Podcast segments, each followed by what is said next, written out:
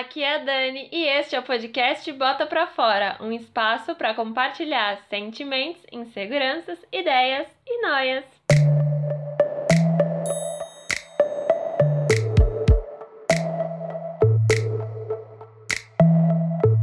Bem-vindas a mais um episódio do podcast e hoje eu tô aqui para falar de insegurança. Nesse episódio eu quero compartilhar algumas experiências e também trazer reflexões sobre esse tema. Então, se você, depois que ouvir, quiser vir conversar comigo e também compartilhar suas experiências, é só ir no Instagram, arroba bota pra fora podcast, que eu vou estar tá lá pra ouvir o que você tem para falar para mim, tá bom? E para começar, eu queria dizer que eu sou uma pessoa que já sofri muito com insegurança. Esse medo, assim, de dar tudo errado, sabe? De achar que eu não sou capaz. Eu sou, eu sou essa pessoa que já passei por poucas e boas por conta da insegurança. Então, por isso que eu quis trazer esse tema aqui, falar sobre isso. Porque dizem por aí que falar ajuda, né? E afinal de contas, o nome desse podcast não é bota pra fora à toa, né? Então, eu fui pesquisar é, para trazer uma definição do que, que é a insegurança. E eu encontrei que ela é um sentimento de desconforto ou nervosismo que pode ser desencadeado quando você se sente vulnerável ou você se sente incapaz de fazer algo ou de tomar uma atitude. Então a insegurança ela tá ligada muito às nossas fragilidades. E ligado à insegurança, tem alguns outros sentimentos, né? Algumas emoções que quando você tá inseguro, você sente. E dentre essas emoções estão o sentimento de inferioridade, o sentimento de incapacidade, de não merecimento, você tem o medo de ser rejeitado, é, o medo de não atender às expectativas. Tudo isso tá ligado com a insegurança. E eu já senti tudo isso, assim, eu falo por experiência própria. Nos momentos que eu me senti insegura, eu me senti inferior, eu me sentia incapaz, eu sentia que eu não merecia aquilo que eu tava ganhando, que eu tava fazendo, então eu já tive muitos problemas por conta disso, assim, sabe? De, de não conseguir enxergar o meu valor por conta da minha insegurança. E o que me ajudou nesse processo de entender que sim, eu sou uma pessoa que tem capacidade de fazer coisas interessantes, de fazer coisas boas, de conseguir alcançar novas coisas, de conseguir encarar novos desafios, foi a terapia. A terapia, no meu processo de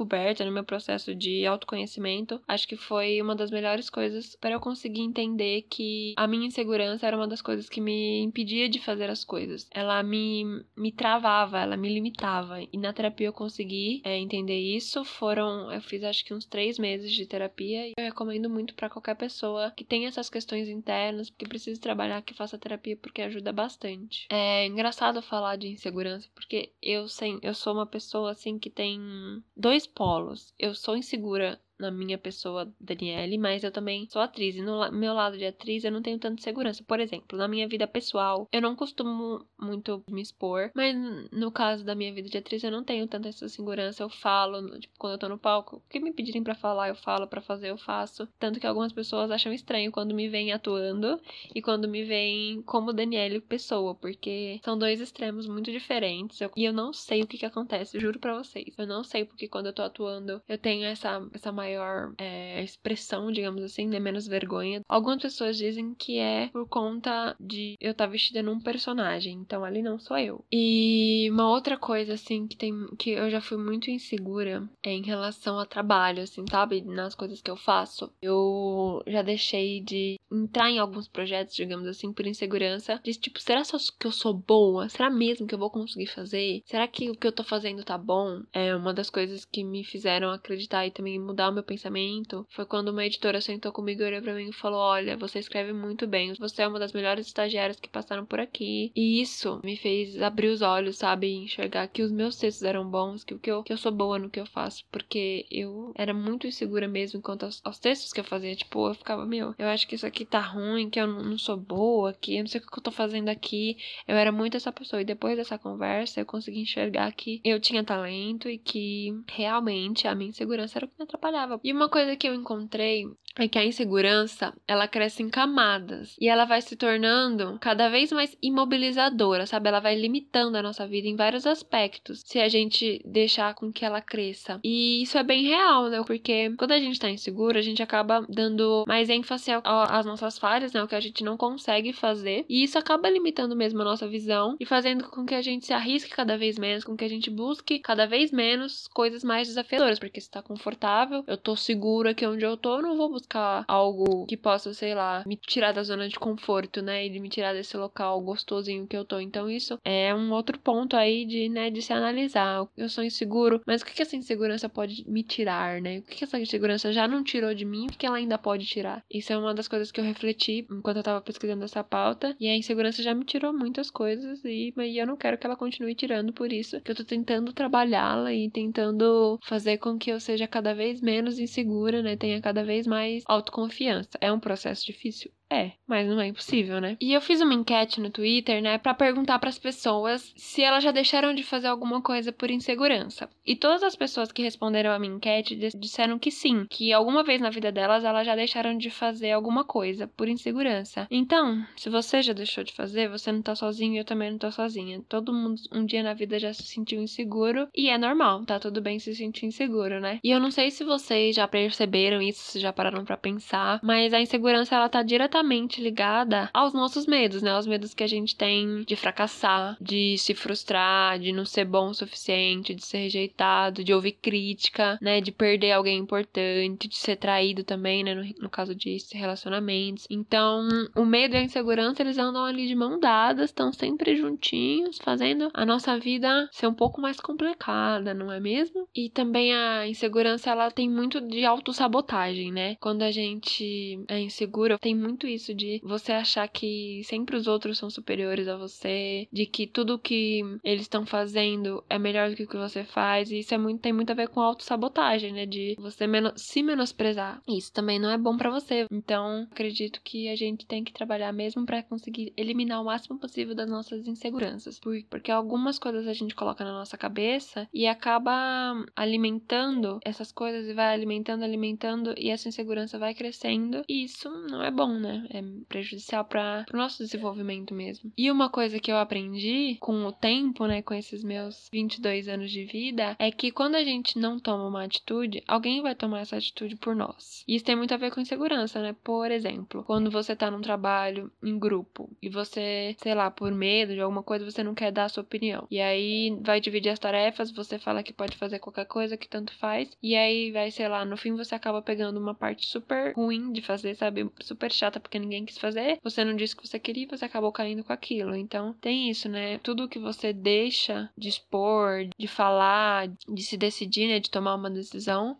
alguém vai tomar por você e uma coisa, assim, que eu percebi também, assim, analisando como as nossas fragilidades e as nossas inseguranças também podem ser o meio de se conectar, de conexão entre a gente e o outro, quando a gente expõe essa insegurança, né? Não sei se vocês já repararam que quando alguém posta nas redes sociais alguma coisa que mostra a vulnerabilidade delas, que mostra a insegurança delas, tem uma certa comoção. Isso humaniza aquela pessoa, principalmente quando é, sei lá, um influencer, uma pessoa famosa ou algo assim. É criado uma identificação, né? Você olha pro outro, para aquela pessoa e você enxerga que ela tem as mesmas fragilidades que você, que ela também tem uma, algumas inseguranças que são parecidas com as suas inseguranças e isso, sei lá, gera essa identificação mesmo. Então, às vezes não precisa nem ser um influencer, sei lá, um amigo seu faz um post falando sobre alguma coisa que ele tá passando e você também se identifica com aquilo e você vai lá e vai conversar com essa pessoa. E isso também, né, de ajuda, ajuda você de certa forma. Eu falo por mim. É, teve uma amiga minha que fez um post e assim encaixou perfeitamente com o momento que eu tava vivendo. Então a gente tava vivendo duas situações muito parecidas, a gente tava passando por coisas muito similares ao mesmo tempo, e aquele post dela me fez falar com ela sobre isso. Então eu acho que expor as nossas vulnerabilidades, as nossas inseguranças, pode ser uma forma de conseguir dialogar com outras pessoas que também estejam passando pelo mesmo que a gente e conseguir até superar essas inseguranças juntos. Mas é, lidar com insegurança, assim, é uma coisa, eu acredito que é bem difícil, assim, porque a gente tem que identificar primeiro primeiro qual é a causa dessa insegurança, né? Trabalhar para identificar a causa e depois trabalhar para conseguir eliminar esse motivo, essa causa. E isso depende de tempo, de disponibilidade e de muita análise, né? Eu acredito que para a insegurança ser eliminada é preciso muita análise e muita força de vontade. É difícil, gente. É bem difícil. Eu digo por mim mesma aqui que eu tenho um monte de insegurança ainda que tá mal resolvida. Então, é um processo interno de muita, tem que ter muita força e muito foco, assim, para você conseguir. Mas é isso, né? É um processo de constante evolução, desconstrução e aprendizado.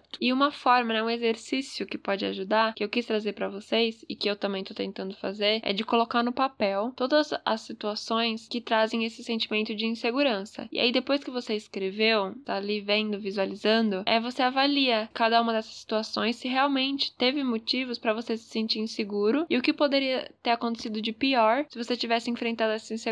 Então é um exercício muito legal de se fazer e que pode ajudar nesse processo de diminuir as inseguranças. Então você lista e aí você vai, né, trabalhando uma a uma aos poucos com auxílio de terapia ou com auxílio do que você achar melhor, né? Eu acho que pode ser um, um caminho, né, para se trabalhar em segurança. Isso aqui é só, né, algumas coisas, eu não, não tenho nenhuma certeza, eu não sou especialista em nada, mas são coisas que eu tô fazendo que estão me ajudando, então talvez possam te ajudar, mas eu recomendo, né, que sempre se você sentir que tá precisando, você procure um especialista, porque esse, esse espaço aqui é apenas para dizer algumas coisas que eu acredito e que pode te ajudar. É isso, eu só queria trazer algumas reflexões. Agora vamos aos quadros desse podcast, né? O Joga na Roda é o quadro onde vocês participam, pode mandar pergunta, crítica, elogio, pedir ajuda, conselho, né? É só ir lá no arroba Bota Pra Fora Podcast, mandar sua mensagem ou seu áudio que eu trago aqui.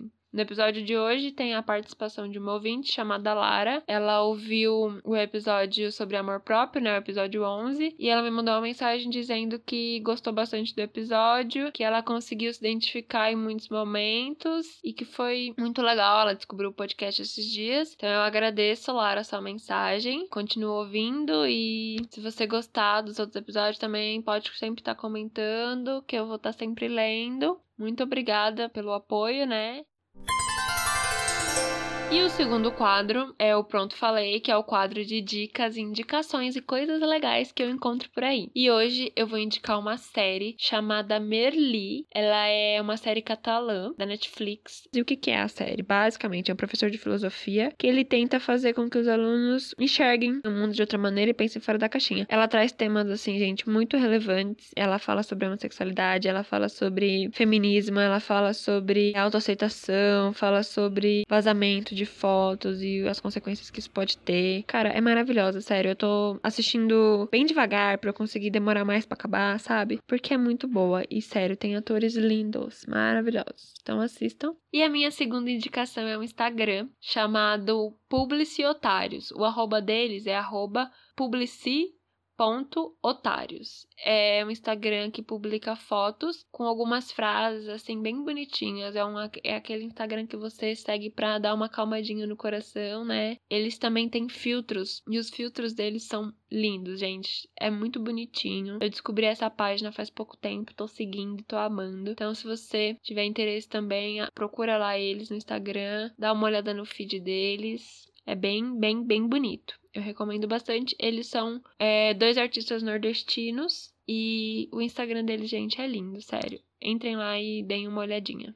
Tá bom? É isso. Se você gostou do episódio, compartilha com os amigos, com a galera. Me ajuda a divulgar o episódio. Eu agradeço do fundo do meu coração o carinho, a paciência. Um beijo e até o próximo episódio. Tchau!